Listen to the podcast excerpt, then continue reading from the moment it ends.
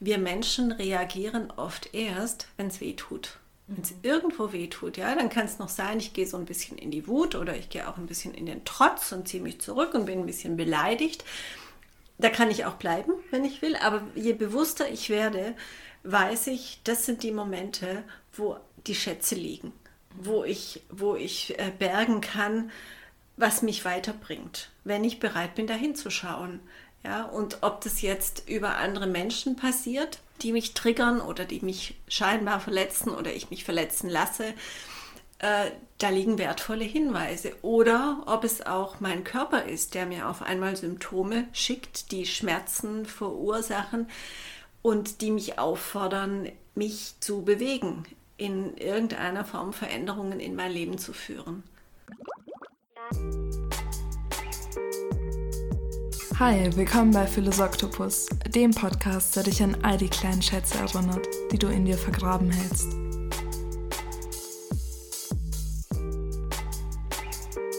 Hey, willkommen zurück im Philosoktopus Podcast. Schön, dass du hier bist. Ich freue mich. Heute gibt es natürlich Teil 3 des Beziehungsinterviews mit der wunderbaren Karin Maruscha-Tannhäuser. Äh, wenn du jetzt zum ersten Mal zuhörst, dann ist es überhaupt gar kein Problem. Du kannst einfach weiterhören. Du verstehst die Inhalte auch ohne Kontext. Wenn du aber noch tiefer in das Thema Beziehungen einsteigen möchtest oder wenn du gerne mehr über die Arbeit von der lieben Maruscha erfahren möchtest, dann kannst du dir gerne noch Teil 1 und Teil 2 des Interviews anhören. Genau, heute wird es weiterhin um Beziehungen gehen. Wir steigen wieder ganz tief ein. Unter anderem erfahrt ihr hier den Kontext zur Mental-Metapher. Also diejenigen von euch, die mir auf äh, Facebook und auf Instagram folgen, die haben schon davon gehört. Vielleicht sagst du jetzt, hä, Mental-Metapher? Dann folgst du mir wahrscheinlich noch nicht. Das kannst du gerne tun. Auf Instagram und Facebook gibt's immer mal wieder, ja, ich sag mal, Philosoktopus-Quickies. Das heißt, ähm, kürzere Beiträge beziehungsweise auch Ausschnitte aus den Podcast-Folgen, die auch alltagstauglicher sind. Also die bewegen sich so im Rahmen von fünf bis zehn Minuten und äh, ja, die kann man einfach so quasi im Alltag auch als Häppchen konsumieren. Ist ja mit so einer richtigen Podcast-Folge nicht immer ganz einfach. Da muss man sich schon die Zeit nehmen. Genau, da könnt ihr mir gerne folgen und bekommt immer mal wieder Impulse rund um Themen der Philosophie, Psychologie, Persönlichkeitsentwicklung und alles, was dazu gehört. Heute, genau, äh, geht es um, ja, ich habe es schon erwähnt, inwiefern jeder von uns Mental trägt und inwiefern diese Mäntel uns eingrenzen und uns kleiner machen, oft als wir sind. Aber es geht auch um ganz viele andere Themen und vor allem auch um andere Themen natürlich. Unter anderem die Eltern-Kind-Beziehung. Also inwiefern uns unser Elternhaus ganz intensiv für unser weiteres Leben prägt. Wir gehen auch darauf ein, inwiefern sich in unseren Beziehungen oft Muster zeigen und wie wir diese Muster aber auch auflösen können. Vor allem, wenn uns diese Muster nicht gefallen. Wir gehen darauf ein, was deine Beziehungen über dich aussagen und inwiefern das, was du über andere Menschen sagst, mehr über dich sagt als über die anderen. Und wir gehen darauf ein, warum Frauen immer auf Arschlöcher stehen. Klingt doch spannend, oder? Also, los geht's. Die allererste Beziehung, die wir im Leben überhaupt eingehen, ist ja die mit unseren Eltern bzw. mit unserer Bezugsperson, Bezugspersonen. Wir hatten jetzt schon über Schuld geredet, ich werde es nochmal aufgreifen, denn ich würde behaupten, dass gerade die Beziehung zu den Eltern sehr oft die ist, ähm, die am meisten Schuldzuweisungen auch erhält. Denn ähm, ja, dass wir quasi irgendwann sagen, ja, meine Eltern waren schuld. Was ähm, ja, auch sozusagen der einfachste Weg ist, denn, äh, denn dann kommen wir in unserem Leben niemals an den Punkt, dass wir sozusagen erwachsen werden und selbst für unser Leben, sondern dann, dann bleibt unser Leben auch immer in den Händen von unseren Eltern. Und dennoch ist es ja auch sehr schwierig, also dieser Loslösungsprozess oder überhaupt an den Punkt des Erwachsenwerdens, an der Selbstverantwortung anzukommen, da mal überhaupt anzuklopfen denn es ist ja tatsächlich so, dass wir quasi ins Leben kommen und erstmal, ich sag jetzt mal, ausgeliefert sind. Und ähm, ich würde gerne deine Impulse zu dem Thema hören.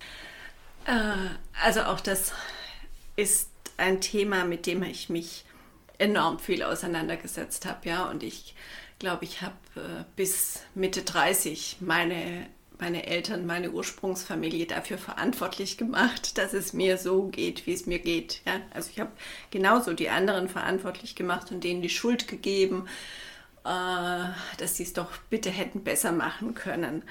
Und äh, es gibt da auch einen schönen Satz dazu, wie lange machen wir die saure Muttermilch verantwortlich für unser Wohlbefinden?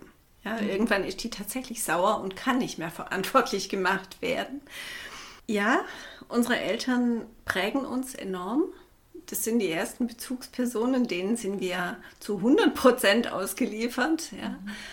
Ähm, und es gibt Stimmen, die sagen, wir haben uns das ausgesucht. Und auch die Eltern haben sich das ausgesucht. Ja? Unsere mhm. Seele hat dahin gefunden in diese Familie und wir haben sie wohl als die Besten ausgewählt, die uns in dem Moment zur Verfügung stehen. Also sind wir richtig da, wo wir ankommen. Mm, man weiß, gerade Bruce Lipton schreibt in seinem Buch Intelligente Zellen äh, sehr klar darüber, unsere Prägung ist abgeschlossen zwischen sechs und sieben. Und die sind natürlich sehr kindlich, die Erfahrungen, weil wir als Kinder in der Abhängigkeit, in der wir uns befinden, mit unseren Eltern und diesem Ausgeliefertsein, kein, keine eigenen äh, Erfahrungen haben, auf die wir zurückgreifen können, sondern wir machen eben die Erfahrungen, die wir da machen. Und da kommen mehr dazu, aber prägend sind diese ersten Erfahrungen auf dieser Ebene. Auch da möchte ich die Schuld rausnehmen, mhm. weil ich heute denke, unsere Eltern machen es so, wie sie es nicht besser wissen. Mhm. Ja? Und auch ähm, ich weiß, dass ich bei meinen Kindern beste Absichten hatte und auch weiß, ich habe Dinge getan, die würde ich heute auch nicht mehr machen, ja. Und wahrscheinlich, wenn meine Kinder mal Kinder kriegen, das wird genau das Gleiche sein und es wird sich wiederholen von Generation zu Generation. Und da bin ich heute sehr entspannt, weil wir haben dann ja noch genügend Zeit, um uns da wieder von zu befreien, ja. Aber was tatsächlich äh, immer wieder ganz deutlich wird, ist, äh, dass in den Gesprächen mit den Menschen, mit denen ich zu tun habe, diese Themen, also ich grab, ich erstens mal bin ich nicht in der klassischen äh, Therapieform, die ich hier anbiete, sondern ähm, die Menschen bestimmen, wann und wie oft und sie mhm. zu mir kommen. Äh, wir finden in der momentanen Situation immer diesen, diesen Bogen in die Kindheit. Wobei ich nicht diejenige bin, die anfängt in der Kindheit zu graben, aber wir werfen einen kurzen Blick dahin und finden in der Regel auch einen Zusammenhang oder eine Ursache, dass wir ein Verständnis dafür entwickeln, was, das, was dazu geführt hat, dass es heute so ist, wie es ist. Und dann bin ich eben aufgefordert als erwachsener Mensch, dass ich mir klar werde, dass ich eben heute nicht mehr die ausgelieferte, abhängige Person bin wie damals, mit den, mit, ohne Erfahrungen und, und eben im Alter von vier oder fünf Jahren, sondern erwachsen. Und schon dieser bewusste Schritt, das zu realisieren, gibt mir ich sage jetzt mal, Werkzeuge in die Hand, um anders damit umzugehen, wenn ich weiß um die Zusammenhänge meines Unterbewusstseins, ja, weil es gibt genügend Situationen, da, da kommen erwachsene Menschen in die Situation und sagen, ich habe mich gefühlt wie ein fünfjähriges Kind. Ja, mhm. in, dieser, in irgendeiner Konfrontation. Und das ist genau das Bild fürs Unterbewusstsein. Ja, die Situation kommt auf mich zu, triggert mich an. Mein Unterbewusstsein äh, realisiert, ah, sie fühlt sich jetzt so wie damals. Ja, die mhm. Information ist als erste gespeichert und schon reagiert mein ganzes System darauf. Und ich fühle mich so und bin in dem Moment auch dieses fünfjährige Kind. Mhm. Und möglicherweise re reagiere ich auch so. Mein Selbstwert bricht zusammen und ich bin hinterher völlig fertig.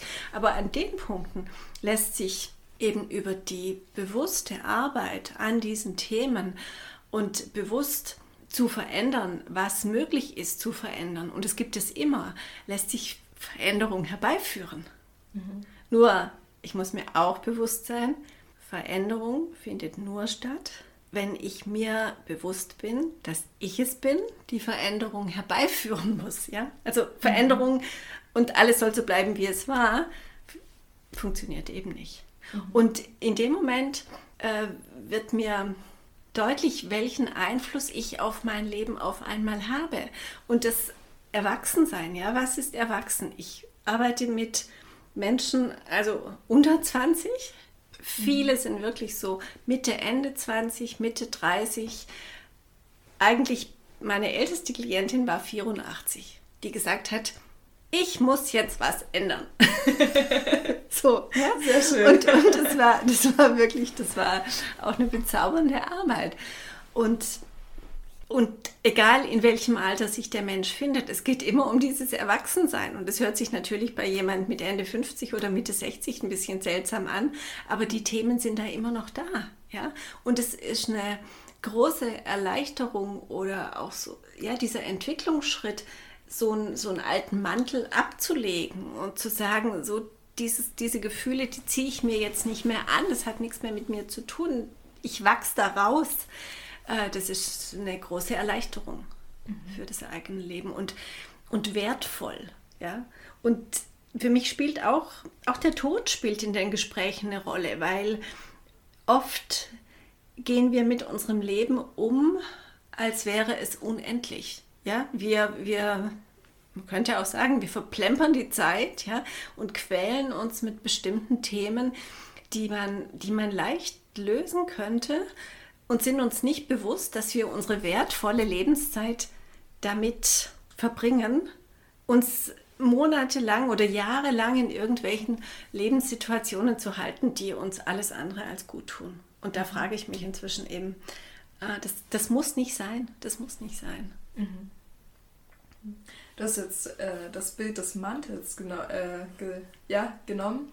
Ich würde es aufgreifen, ähm, denn spannenderweise, genau du hast jetzt beschrieben, wenn wir beispielsweise fünf Jahre alt sind oder generell in unserer jüngsten Kindheit, machen wir die ersten Erfahrungen. Und ähm, ja, vielleicht könnte man das in dem Bild darstellen, dass uns ein Mantel geboten wird und wir ziehen den an sozusagen.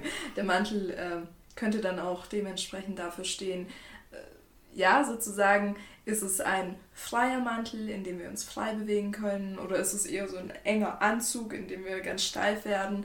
Und ähm, ich bin der Meinung, dass wir im Laufe unseres Lebens, also das Leben sozusagen als Spiegel und dass uns bestimmte Situationen in verschiedenen Weisen, aber auch immer wieder begegnen. Und wie du auch gesagt hast, dann, dann steht man da vielleicht als 40-Jährige oder 40-Jähriger und irgendwas passiert und man ist plötzlich wieder fünf. Genau. und äh, das passiert ja auf äh, den verschiedensten Ebenen, mit den verschiedenen, verschiedensten Situationen ähm, und auch, ja, also mit den verschiedensten, ich sag da auch Themen oder Mustern sozusagen, die uns begleiten. Und ähm, das Schöne ist aber, dass du gesagt hast, dass man das auflösen kann. Das heißt, ich stelle mir das so vor, mir wurde mit, ich weiß nicht, vier, fünf, wann auch immer, dieser Mantel angeboten. War es ein Freimantel, ein enger Mantel, äh, je nachdem. Ähm, und dann im Laufe meines Lebens wird mir dieser Mantel vielleicht nicht mehr von meinen Eltern, aber von anderen Personen immer wieder angeboten. Und es ist, als würden wir automatisch immer wieder quasi in diesen Mantel einsteigen ja, es, es klingt so blöd, aber man muss erstmal auf die Idee kommen, man muss die Situation erstmal anschauen und auf die Idee kommen, dass wir diesen Mantel nicht anziehen müssen, dass wir uns selbst einschneidern können, dass wir uns einen anderen aussuchen dürfen und definitiv eine sehr große Herausforderung. Wieder eine sehr umfangreiche Frage. Äh, ich glaube nicht, dass wir nur einen Mantel tragen. Ich glaube, wir tragen viele Mäntel. Und ich glaube, dass wir tatsächlich, der, das Leben ist unser Spiegel und äh, das Leben reagiert auf unsere Mäntel. Und äh, solange wir die unbewusst tragen, bieten wir die Mäntel den Begegnungen an, die wir im Leben haben. Ja, und insofern dürfen die Begegnungen auch mit uns umgehen, weil wir bieten es ja an. Ja? Und ich, ich finde auch so, dass, also ich finde die Mäntel schön und, und es ist so. Wir haben und, das, und auch darin sehe ich die absolute ähm, Freiheit, die wir im Leben haben und auch dadurch diese Berechenbarkeit des Lebens. Wir können die Mäntel ablegen. Darin besteht unsere Freiheit. Wobei viele Menschen auch mit der Freiheit schwerer umgehen als mit dem, worin sie vielleicht 40 Jahre Übung haben. Mhm. Ja, auf einmal sind die Mäntel weg und ich weiß nicht mehr, wie mein Leben geht. So, mhm. äh, ich möchte noch ein Bild anbieten, das ich auch sehr wertvoll finde. Wir kommen, wir kommen so frei und, und doch vollständig auf die Welt als Baby und werden von unserem Umfeld eingewickelt. Ja, mhm. wir können auch Mäntel und Jacken nehmen und es wird ja. immer mehr und irgendwie der Ball um uns wird immer größer. Mhm. Und irgendwann kommt das Leben und nimmt uns fast die Luft zum Atmen. Und ich musste jetzt gerade äh, stoppen, weil bei mir war es tatsächlich so in meiner tiefsten Tiefe, wo dann die Psychosomatik auch noch ihren Raum eingenommen hat, habe ich wirklich ich hab Atemnot gehabt. Ich, hab, ich konnte nicht mehr atmen. Also natürlich konnte ich atmen, aber das Gefühl war so da. Und, ähm, und es war die Aufgabe, mich von diesen von diesen auferlegten Mänteln, Jacken, Fäden zu befreien.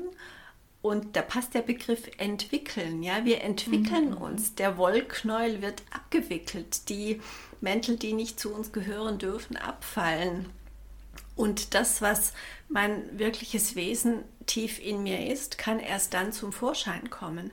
Und bei vielen Menschen, mit denen ich zu tun habe, entsteht dieses Bild, ja, dass das Leben uns erstmal auf, auf den Weg führt, auf dem wir anderen mehr Aufmerksamkeit geben, mehr Macht geben und uns immer tiefer eingraben im Umgang mit den anderen, bis wir irgendwann äh, ja fast keine Luft mehr bekommen, ja, oder gerade noch die Nasenspitze aus dem Wasser schaut, bevor wir dann so im, im allerletzten Moment anfangen, uns in die andere Richtung zu bewegen und uns das wieder zu erarbeiten und äh, in die Befreiung zu gehen. Und äh, das ist tatsächlich ein Bild, das oft als Darstellung stimmig erscheint in der Arbeit. Ja. Es wird paradoxerweise ja auch viel darüber geredet, dass wir ähm, sozusagen Angst vor unserem Licht haben und uns äh, lieber in die Dunkelheit begeben, denn die Dunkelheit sind wir gewohnt. Und auch hier ist mir aufgefallen, das lässt sich wirklich sehr gut auf die Mäntel übertragen, denn wenn ich so einen Mantel trage und der ist, der ist vielleicht auch ein bisschen eng und zwickt hier und da oder so und dennoch hat er sozusagen die bequeme, ja, bringt diese bequeme Eigenschaft mit, dass er die eine oder andere Sache von mir kaschiert. Und äh, dann passiert es, wenn ich jemanden begegne und diesen Mantel eben trage. Manchmal tragen wir vielleicht sogar Mäntel, wenn wir alleine mit uns sind.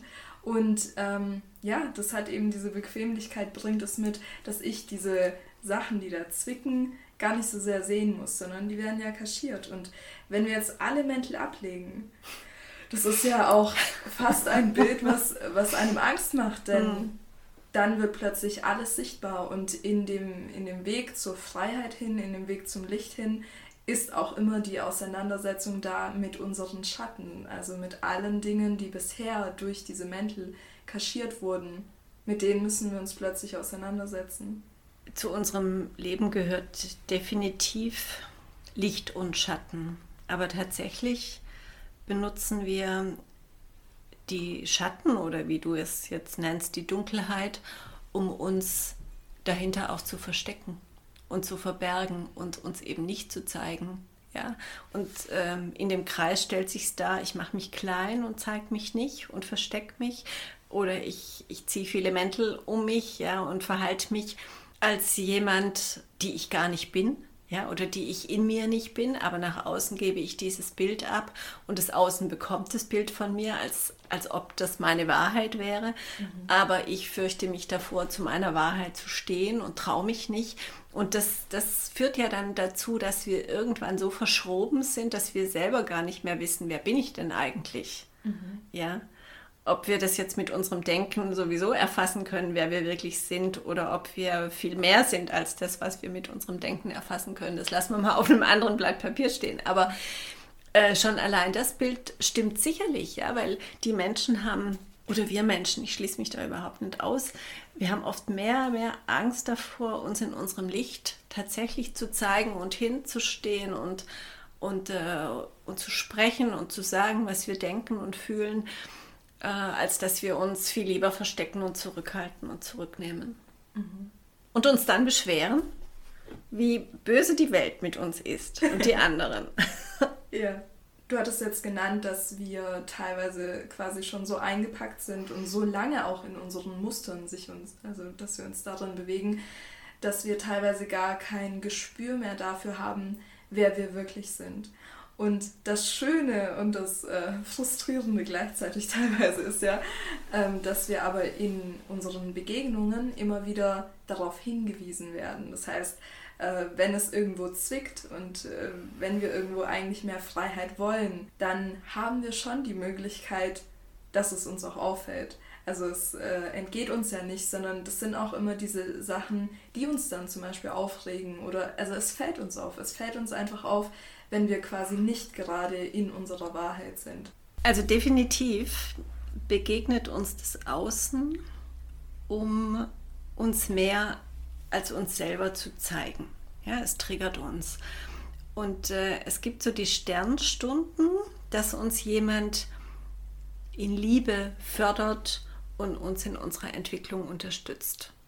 Mhm. Vielmehr ist meine Erfahrung, das, was ich mit, eben mit, den, mit meinen Klienten hier habe und auch aus meinem Leben wiederum mal kenne, ist, dass uns das Leben scheinbar zurückwirft auf uns selber, dass uns das Leben im negativen Sinne triggert, ja, dass uns das Leben eher scheinbar einschränkt, als dass es uns jetzt liebevoll bittet, doch mal bitte einen Schritt in die Entwicklung nach draußen zu machen, sondern uns eher zurückdrängt. Weil auch so, so eine Erfahrung ist, wir Menschen reagieren oft erst, wenn es weh tut. Wenn es irgendwo weh tut, ja, dann kann es noch sein, ich gehe so ein bisschen in die Wut oder ich gehe auch ein bisschen in den Trotz und ziehe mich zurück und bin ein bisschen beleidigt. Da kann ich auch bleiben, wenn ich will, aber je bewusster ich werde, weiß ich, das sind die Momente, wo die Schätze liegen, wo ich, wo ich äh, bergen kann, was mich weiterbringt, wenn ich bereit bin, dahin zu schauen.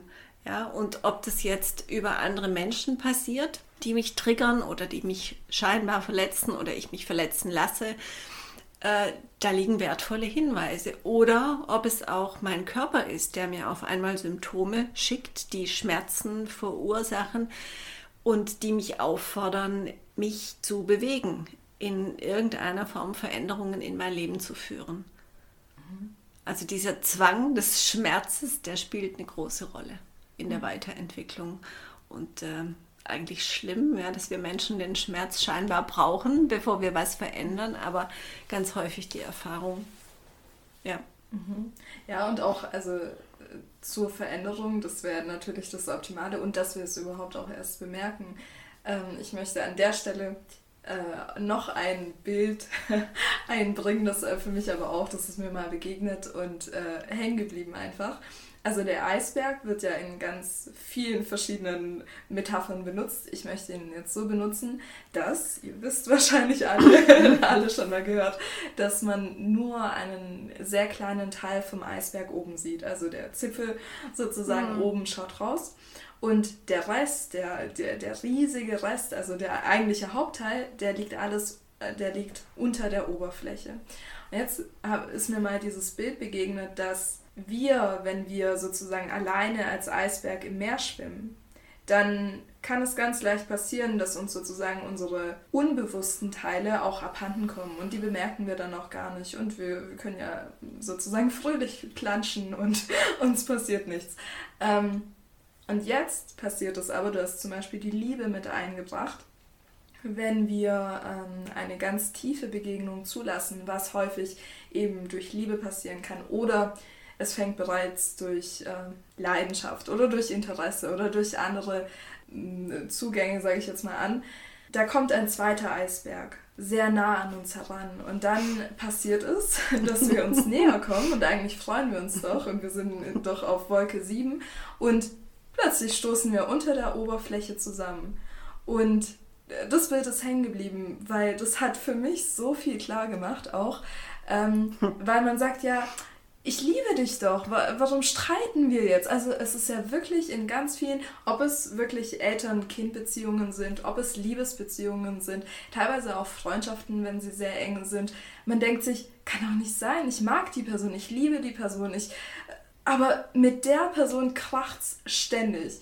Und das war für mich so sinnvoll, denn erst wenn wenn dir jemand nahe genug kommt, kann er auch wirklich die Punkte in dir berühren, den Schmerz herbeiführen, der dich dann in die Heilung bringen kann. Was aber natürlich in der jeweiligen also Situation, wenn du da irgendwie total getroffen wirst, sich sowas dann zu denken und zu denken, danke, dass du meine Heilung äh, triggerst, ähm, ist natürlich nochmal eine andere Nummer. Aber vielleicht zumindest im reflektieren dann im Nachhinein, finde ich, es ist ein sehr interessanter Gedanke.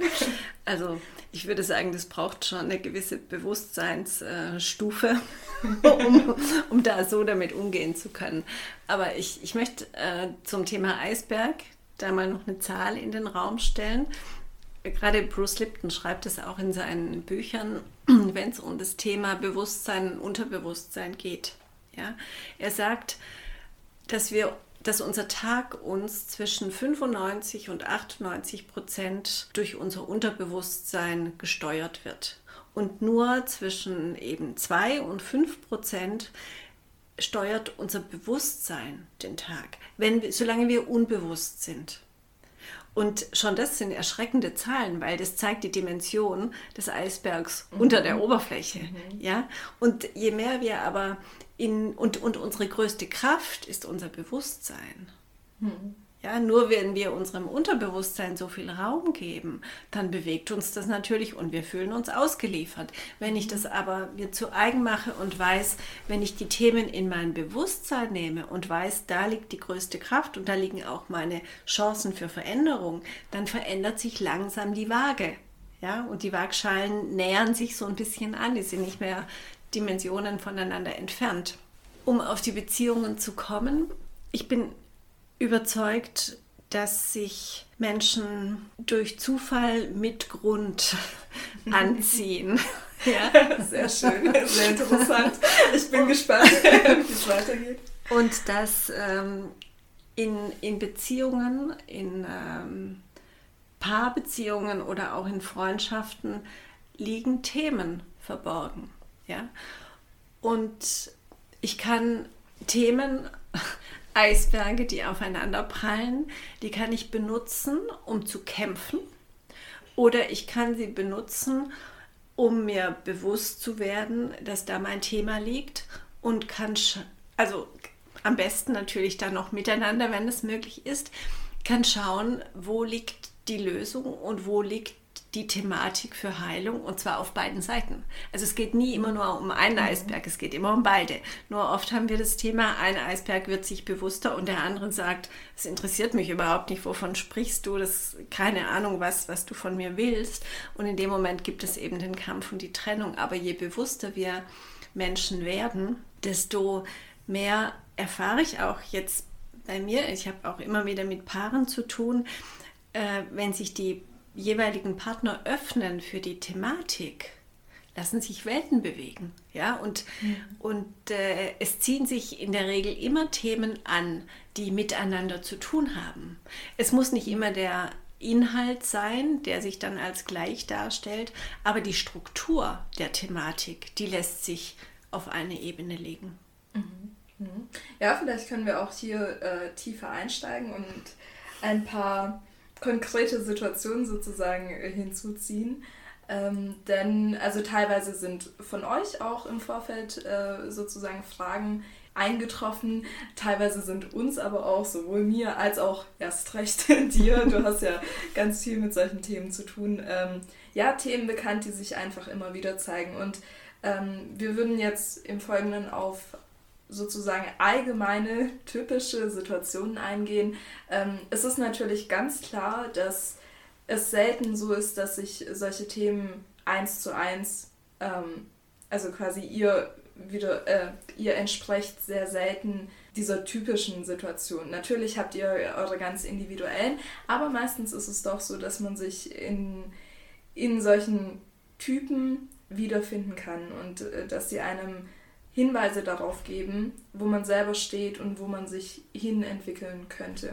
Und es kann natürlich auch sein, dass ihr in einer Beziehung ein Typ seid und in einer anderen ein ganz anderer, wie wir sogar vorher auch angesprochen hatten. Also gerade mit den Kindern zum Beispiel kann sein, dass der Draufgänger in der Schule, der ich ja alle runtermacht, dass er aber zu Hause äh, zum Beispiel ganz wenig Aufmerksamkeit erhält und sich deswegen die Aufmerksamkeit von außen holt. Daher zu Hause ist er vielleicht eher der schüchterne Typ, der sich nichts traut und in der Schule mit den anderen dann plötzlich der Draufgänger.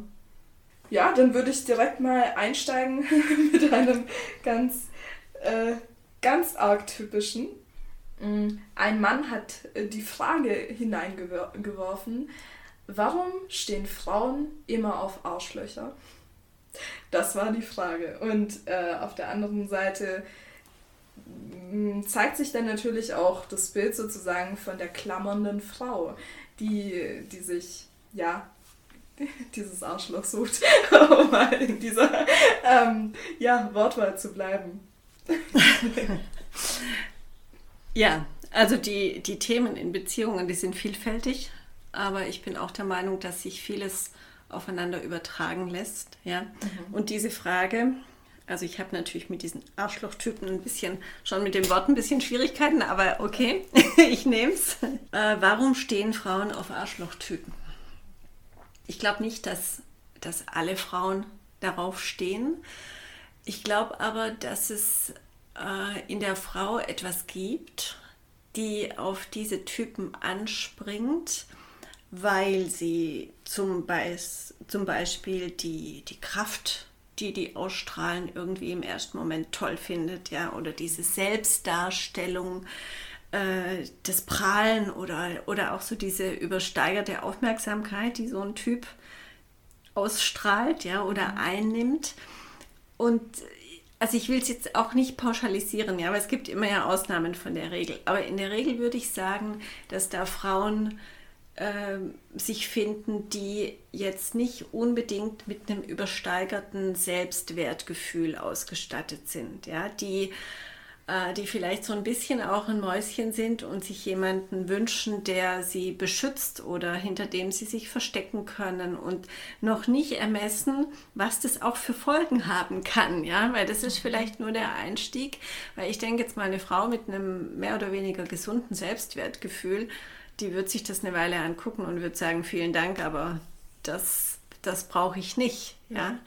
Und ähm, deswegen gibt es da zwar diesen ersten Blick drauf und man fragt sich, warum, warum äh, suchen die sich immer solche Typen?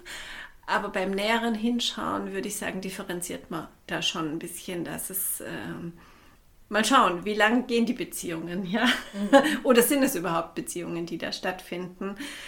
Weil sowas, also es kann nur gut gehen, wenn, wenn man bereit ist, sich dem aus zu liefern, sich das gefallen zu lassen, das mitzumachen. Nur davon kann sich so ein Typ bedienen. Ja. Und ein bisschen können wir das auf die Ebene ähm, Täter-Opfer legen, ja, weil mhm. so ein, so ein Arschlochtyp, der hat einfach ein Bedürfnis, auch wahnsinnig viel Raum einzunehmen. Und dann brauche ich auf der mhm. anderen Seite jemand, die bereit ist, ihren Raum so weit zurückzunehmen, dass sie da überhaupt noch Platz hat und irgendwie auch gefügig ist. Und äh, das widerstrebt mir schon, wenn ich, wenn ich allein drüber spreche. ja, weil es ist einfach nicht gesund. Es ist nicht gesund. Aber es dient mir zu Erfahrungen, ja. Und es kann sein, so eine Frau sagt irgendwann, hey, das reicht mir, das ist mir zu blöd, wie du mit mir umgehst. Aber dass da natürlich auch Dramen entstehen können, weil der Typ dann auf einmal sagt, aber ich lass dich nicht gehen. Und dann Gewalt ins Spiel kommt und so weiter. Die Geschichten kennen wir alle, ja. Aber ähm, ja, so sammeln wir unsere Erfahrungen, warum auch immer. Mhm. Ich finde, in diesem Punkt zeigt sich auch sehr schön, dass, ähm, ja, du hast jetzt bemerkt, wer weiß, wie lange so eine Beziehung halten kann. Und äh, an dem Punkt muss man auch sagen, dass oft, wenn uns jemand äh, ja, begegnet, ist ja sozusagen das, was wir in den ersten Begegnungen sehen, auch nicht unbedingt immer das, was sich im Weiteren zeigt. Das bedeutet, wenn, ja, wenn uns da so ein, so ein protziger Draufgänger begegnet und äh, sich eine Frau zum Beispiel denkt, oh, der ist ja toll, irgendwie, mir fehlt es an Sicherheit, den, mhm. wenn ich den jetzt äh, mir anlache, genau. sozusagen, dann, dann, ha dann habe ich quasi die Sicherheit, ähm, die mir fehlt, in ihm. Und dann ist es ja aber auch so, dass zwei Dinge passieren. Oder oft kann ich mir das sehr gut vorstellen, dass äh, die Frau irgendwann im Verlaufe merkt, ach, weißt du, ganz so wenig Sicherheit habe ich vielleicht doch nicht. und so ganz alles will ich mir doch nicht gefallen lassen. Und ja, dass diese Erfahrung da quasi stattfindet, nö, hier will ich jetzt ausbrechen und hier nehme ich mir jetzt auch diese eigene Sicherheit. Auf der anderen Seite kann es aber auch passieren, dass dieser sichere Draufgänger wir wissen alle, sehr oft ist da mehr Schein als Sein. Und dass, wenn wir ihm näher begegnen, merken wir, du hattest es vorher, als wir auch über äh, die Veranschaulichung geredet haben, ähm, dass wir ja oft nur herausgreifen müssen, wenn wir in uns instabil sind. Und durch dieses Herausgreifen werden wir noch instabiler. Und das bedeutet, dass so ein Draufgänger muss sich ja nur inszenieren, weil er sein Selbst nicht in voller Kraft darstellen kann. Genau. Ähm, so dieses Bild eines, eines Typen, der sich so aufblasen muss, ja, dass er seine Berechtigung irgendwie fühlt, aber in sich eben äh, auch ein Mäuschen ist, ja. Mhm. Und ich, auch da, ich habe ich hab noch so ein Schaubild, das ich sehr gerne verwende, so diese, diese klassische Waage, mhm. ja, mit den beiden Waagschalen. Wenn jemand sich so äh, inszeniert und so viel Aufmerksamkeit auf sich zieht und so prallt und protzt. Ja, da hängt eine Waagschale gefühlt irgendwo in der Luft, ja, weil er sich so darstellen muss. Und wenn ich dann die Dynamik der Waage betrachte, dann hängt die andere Waagschale ganz unten. Ja, mhm. da hängt irgendwas in der Tiefe, was auch verborgen werden will, was nicht sichtbar gemacht werden will. Und, mhm. und es ist immer diese fehlende Balance an der Stelle. Und dann springt diese, diese Frau auf, ja, die, die, sich, die bereit ist, dieses Defizit auszufüllen bei dem anderen, weil ihr die andere Seite fehlt. Mhm. Und so ergänzen die sich in dem Moment scheinbar perfekt für, für den Moment. Und insofern, äh, ich glaube, sowas kann nur stattfinden, weil es eben auch noch die Hormone in uns gibt, die dann so ein Verliebtsein mhm. produzieren, weil ich vielleicht im, im Anführungsstrichen nüchternen Zustand würden wir den Schritt ja nicht unbedingt gehen, aber so findet es statt. Mhm. Und so machen wir die Erfahrung. Ja? Und es könnte ja auch sein, diese Frau stellt nach einer gewissen Zeit fest, nee, ey, das geht so nicht, ja. Und Marc, gehen wir mal davon aus, dass die sich jetzt nicht trennen. Und so können die, können die auch in eine gewisse Entwicklung miteinander gehen, wenn die anfangen, sich bewusst zu werden und wenn die sich wert sind. Ja, mhm. wenn die sich wertvoll gegenseitig sind, um in diese Entwicklung zu gehen. Also sowas gibt es auch.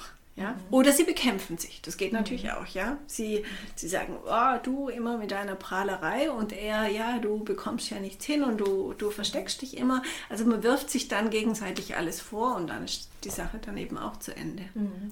Ich kann mir auch vorstellen, dass es ein Prozess ist. Also dass mhm. eben nachdem die mhm. ersten Hormone wieder ja, genau. gelegt haben und äh, man quasi immer klarer wird, auch äh, die Situation klarer erkennt, kann ich mir sehr gut vorstellen, dass es vor allem erstmal zu Eskalationen, zu Streit, also dass man eben dieses äh, Zusammenprallen von diesen zwei Eisbergen, erstmal tut es halt weh und erstmal äh, genau. bricht da teilweise vielleicht was ab oder explodiert oder was auch immer. Und ja, dann ist es vielleicht tatsächlich die Frage, ob, ob es dabei bleibt in diesen Reibungen und sie auseinandergehen und, aber hier muss man halt auch sagen, teilweise fast schade vielleicht, denn eben diese Reibungen bieten ja dieses Potenzial in das Wachstum hinein. Und natürlich kann es sein, dass zum Beispiel die Frau erkennt dann, nee, das passt nicht und hier gab es jetzt diese Reibung und wenn sie sich dann trennen und sie mit sich arbeitet, kann es sein, dass sie sich dann auch entwickelt. Es nur, dann ist halt wieder dieses Bild, sie ist quasi alleine im Meer und äh, wenn man alleine im Meer da herumplanscht, kann man sich ja auch alles Mögliche äh, erzählen. Und dann kann es sein, dass die nächste Beziehung kommt und man genau an denselben Punkt sozusagen wiederkommt. Auf der anderen Seite kann es ja aber auch sein, dass man quasi in den Austausch und in die Entwicklung zusammengeht und dass man dieses Muster auf beiden Seiten zusammen überwindet und dass die Frau beispielsweise in dieser Reibung bemerkt, okay, ich will mich jetzt aber zeigen, ich will etwas einfordern und dass der Mann aber bemerkt, okay, das, was ich da von mir darstelle, es ist äh, eigentlich nur Show und total instabil genau. und was will sich denn wirklich von mir zeigen mhm. und was kann ich denn auch teilen quasi? Also für, für den letzten Punkt braucht es die Bereitschaft und die Bewusstseinsentwicklung, ja? dass, ich, mhm. dass ich mein Bewusstsein erweitere und sehe, dass es jetzt eben nicht nur ein Zufall war, dass die, wir uns begegnet sind, sondern dass da was Tieferes drin liegen könnte. Ähm, ich möchte noch den ersten Punkt äh, nochmal aufgreifen, den du äh, beschrieben hast, wenn die Frau sich jetzt trennt und dann da alleine, alleine im, im Wasser treibt. Ähm, wenn, sie, wenn sie ganz unbewusst bleibt und keine Erfahrung aus dem gezogen hat, besteht die Wahrscheinlichkeit, dass sie das gleiche Thema nochmal durchmacht. Wenn sie aber ein bisschen Erkenntnis gewinnt, dann wird es nicht mehr in der Tiefe und auch nicht mehr in der Vergleichbarkeit auftauchen, sondern es gibt den Schritt weiter. Mhm. Und äh, also da fällt mir jetzt gerade ein Beispiel ein mit einem Mann, den ich äh, vor Jahren mal begleiten durfte. Da ging es ganz viel um das Thema Beziehung und da war wirklich sichtbar, also da waren dann einige Frauen, die, die uns da über die Zeit begleitet haben, die da sein durften. Und interessant war, dass seine Entwicklung sich immer in den Partnerinnen gespiegelt hat. Mhm, ja. ja. also so wie er weitergegangen ist, so hat er auch die Partnerinnen angezogen, die mhm. da äh, dann da waren. Und, und der ist sehr zügig seinen Weg gegangen. Deswegen mhm. brauchte es da auch ein paar Mal die, die Veränderungen bei ihm. Ja. ja, das kann ich mir sehr gut vorstellen. Du hast ja vorher zum Beispiel auch gesagt, dass ähm, man immer in eine Form des Ausgleichs kommt und dass man quasi, wenn mir etwas fehlt, suche ich das vielleicht im anderen. Und ähm, hier aber auch, genau, wenn du sagst, man geht dann aber in die Entwicklung und auch wenn man sie dann für sich macht, ähm, dass sich dann aber auch immer ein anderer Ausgleich sozusagen findet oder ein veränderter Ausgleich. Also dass ähm, das Muster dann eben nicht gleich bleibt, sondern mhm. ähm, dass es sich dann eben in einem veränderten Ausgleich findet. Also das Muster entwickelt sich weiter. Mhm. Ja. An dieser Stelle hatte ich auch äh, mir gedacht, als die Frage dann reinkam, äh, die Frage kam von einem Mann und, äh, und das Wort, wir hatten ja am Anfang so ein bisschen drüber, äh, schon ein sehr starkes Wort und schon ja. ein sehr äh, auch so klares Wort, so mhm. ein Schubladenwort, okay, du bist ein Arschloch. Ja, ja an der Stelle wäre es vielleicht auch interessant darüber zu reden, warum sollte ich als Mann andere Männer in diese Schublade stecken und auch, naja, da, da nährt sich ja ein ganzes Feld davon. Ich meine, äh, wenn ich so solche, wenn ich mir so eine Frage stelle, bedeutet es, dass ich dastehe und ähm, auch wieder herausgetreten bin aus der Situation, mir die Beziehungen im Allgemeinen anschaue und sage, alle Frauen stehen nur auf Arschlöcher. Und was da halt passiert ist, okay, alle Männer fallen dann erstmal, oder alle vergebenen Männer, oder die, die gut bei Frauen ankommen, fallen dann erstmal in eine Schublade. Und alle Frauen fallen auch in irgendeine Schublade, nur stehe ich als dieser Mann nirgends drin. Das ist ja auch wieder dieses äh, sich herausnehmen. Ich würde da gerne drauf eingehen.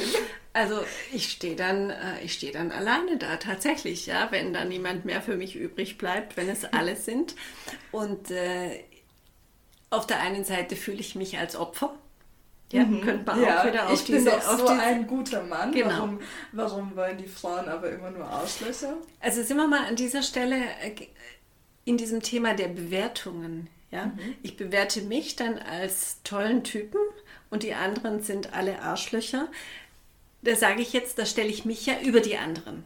Mhm. Ja, wenn ich den Ausdruck ja. benutze, fühle ich mich auf jeden Fall besser als die anderen, die ja alle so sind. Und die Frauen, die, die müssen auch alle irgendwie dumm sein, wenn die auf diese Typen reinfallen. So, ähm, ich stehe da aber über allen und habe in dem Moment keine Verbindung mehr mit meinen Füßen zur Erde. Also wichtig ist auch meine Bewertung zu überprüfen. Ja, und auch mein Verhalten zu überprüfen. Wie stehe ich denn im Feld mit den anderen, was, ich kann auch sagen, was nehme ich mir raus, mich auf der einen Seite als Opfer zu fühlen und mich auf der anderen Seite aber gleichzeitig über alle zu stellen. Ja, ich, ich äh, wo bin ich denn? Teil, teil, teilen kann ich mich nicht. Ich stehe aber gleichzeitig oben und fühle mich unten. Also dann geht es auch darum, erstmal in mir Ordnung zu schaffen, dass ich mich auf eine Ebene mit allen anderen stelle und mal schaue, wie meine Position dann aussieht mhm. und Denn, wie ich dann die anderen wahrnehme.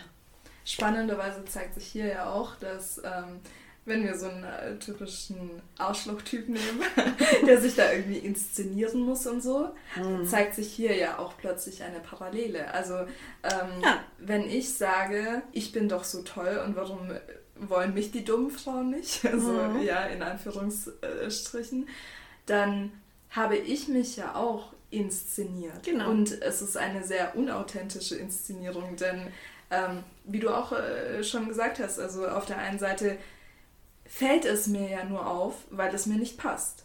Ich hätte doch eigentlich auch ganz gerne eine Frau abbekommen. Genau. Und ähm, dann, ja, dann äh, geht man aber nicht in die Ehrlichkeit, nicht in die, in die Wahrheit, mhm, nicht in die Auseinandersetzung mit der Situation, mit dem Problem. Man setzt sich nicht in das Problem, sondern hält sich lieber außen. Und indem ich sage, oh, ich bin doch so ein netter und lieber Kerl und die Frauen können das aber irgendwie nicht erkennen und die anderen Männer sind aber alle voll blöd.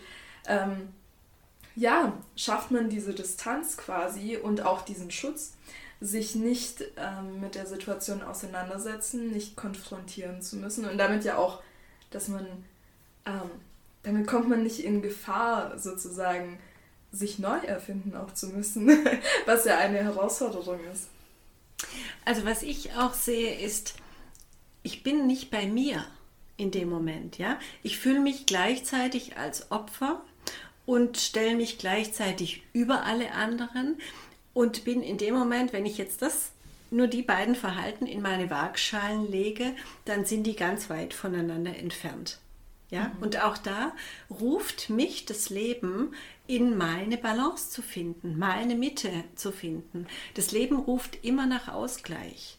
Und wenn ich mich in zwei so extremen Situationen befinde, dann mache ich mich vom Opfer zum Täter und vom Täter falle ich wieder zum Opfer und ich verbringe auf diesem Weg enorm viel Energie, mhm. ja, die ich da verplempere, äh, statt mich mal dem zu stellen, worum es wirklich geht, nämlich meiner Sehnsucht, ich wünsche mir eine Partnerin. Mhm. Ja, und, und stelle mich dem und bewerte nicht das Außen und bin auch nicht mit meiner Aufmerksamkeit ständig bei den anderen, sondern ich hole meine Aufmerksamkeit mal zu mir zurück und, und stelle mich meinen eigenen Bedürfnissen und meinen Sehnsüchten und bin da erstmal mit mir und werde mir klar darüber, was ich eigentlich will. Und dann gehe ich nochmal neu nach draußen. Mhm. Die Aufforderung sehe ich da ganz klar drin, ja, mhm. wenn jemand so eine Aussage macht.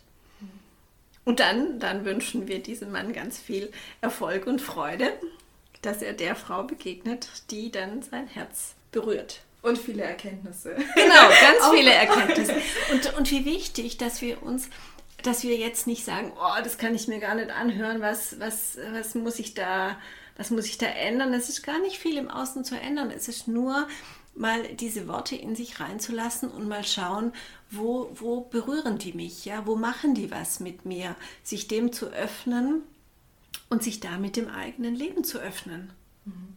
Ja, statt sich was vorzumachen und, und auf die anderen reinzudonnern und die zu bewerten und die schuldig zu machen für irgendetwas, mit dem sie gar nichts zu tun haben. Nur in meinem Kopf.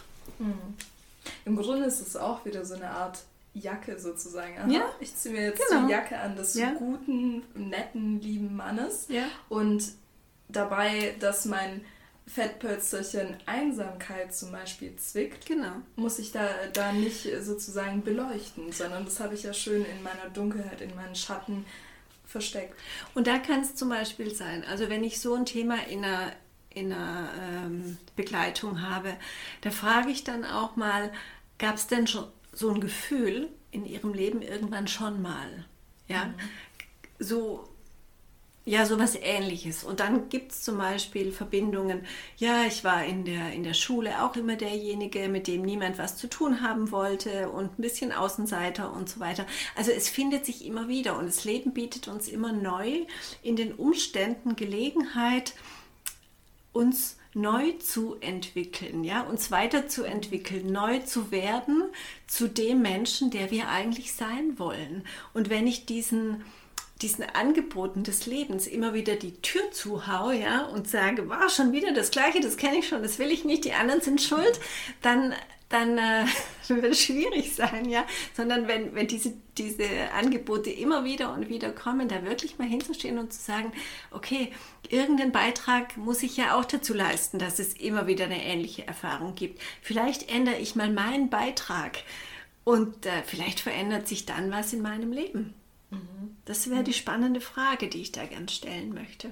Vor allem, wenn man eben, wie du gesagt hast, die Tür auch ständig zumacht, ja. ist, es, ist aber das Problem in Anführungsstrichen, ja, dass dieses Muster immer wieder anklopft. Genau, genau. Und man macht die Tür auf und es steht aber immer wieder sozusagen dasselbe davor. Genau, und der Mensch ist möglicherweise verzweifelt und sagt, oh, schon wieder, ich habe das doch schon mal gehabt, ich will das nicht mehr, ich will was anderes.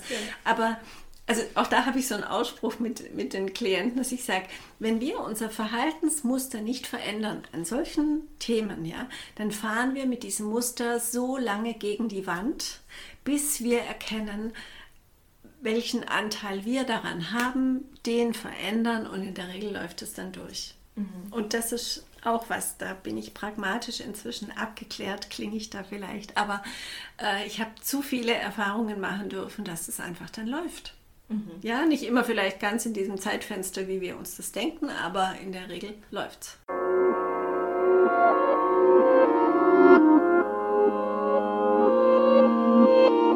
So, das war also Teil 3 des Beziehungsinterviews. Ich hoffe, dass es dich dazu inspirieren kann, deine Beziehungen etwas tiefer zu betrachten und äh, dich nicht so von deinen Mustern gefangen nehmen zu lassen, sondern auch zuversichtlich zu sein, dass du sie ändern kannst. Auch andere Menschen mal genauer zu betrachten und sie nicht einfach in irgendwelchen Schubladen abzulegen, sondern dir zu überlegen, hm, was sage ich da eigentlich über andere und inwiefern sagt das eigentlich etwas über mich und nicht über die anderen.